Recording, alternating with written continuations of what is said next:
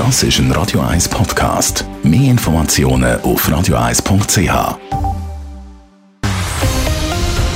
Radio 1 Thema.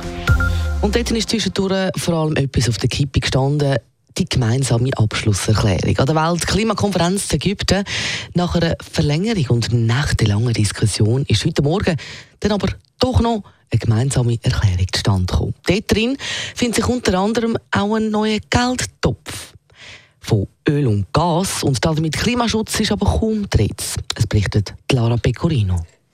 Zwei Wochen sind rund 34.000 Vertreter und Vertreterinnen aus aller Welt zu el-Sheikh zusammengekommen. Die Zwischenbilanz nach der ersten Woche ist relativ ernüchternd ausgefallen. Die Konferenz am Roten Meer ist dann am Freitagabend verlängert worden. Alles in allem bleiben jetzt nach dem Abschluss Domestikgefühl, sagt der WWF-Klimaexperte Patrick Hofstetter. Ja, es ist ein grosses Wechselbad von den Gefühlen. Einerseits die sehr unwirtliche Umgebung mit der Wüste, mit, der, äh, mit einem Gastgeber, der durchaus auch andere Interessen hat, wie aktiven Klimaschutz und äh, entsprechend sind wir äh, positiv überrascht, dass wir wenigstens äh, ein Minimalziel erreicht haben.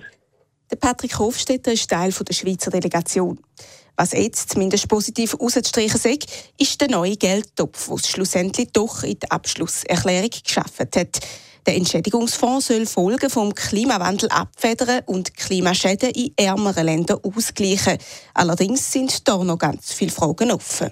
Viel mehr als dass man findet, man will es jetzt machen, hat man nicht beschlossen. Es ist sehr unklar, wer überhaupt wird zahlen künftig in den Fonds und wie viel Gelder da zusammenkommen. Und es wird sicher auch dann schwierig sein, die Gelder gerecht zu verteilen, weil wahrscheinlich die Gelder bei weitem nicht langen, um schon nur die Klimaschäden zu decken, die heute und morgen entstehen.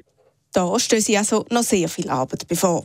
Der Fonds ist aber einmal ein wichtiger Schritt in Richtung Klimagerechtigkeit.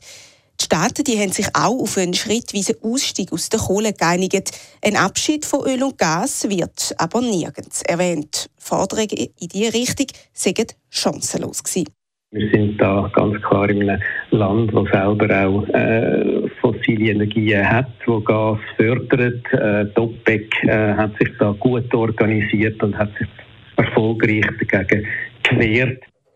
Die Erklärung die bleibt alles in allem damit unter den Forderungen von vielen Staaten, Klimaaktivistinnen und Aktivisten und Umweltverband. Jetzt sagt darum vor allem in den einzelnen Ländern vorwärts machen, angesagt, sagt Patrick Hofstetter.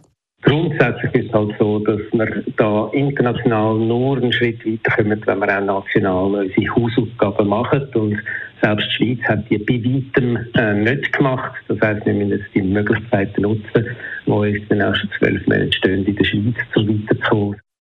Weil sonst sei eine Begrenzung von der Erwärmung auf unter 1,5 Grad, wie sie die Weltgemeinschaft 2015 in Paris vereinbart hat, nicht zu erreichen. Lara Pecorino, Radio 1. Radio 1 Thema. Jederzeit zum Nachlesen als Podcast auf radio1.ch.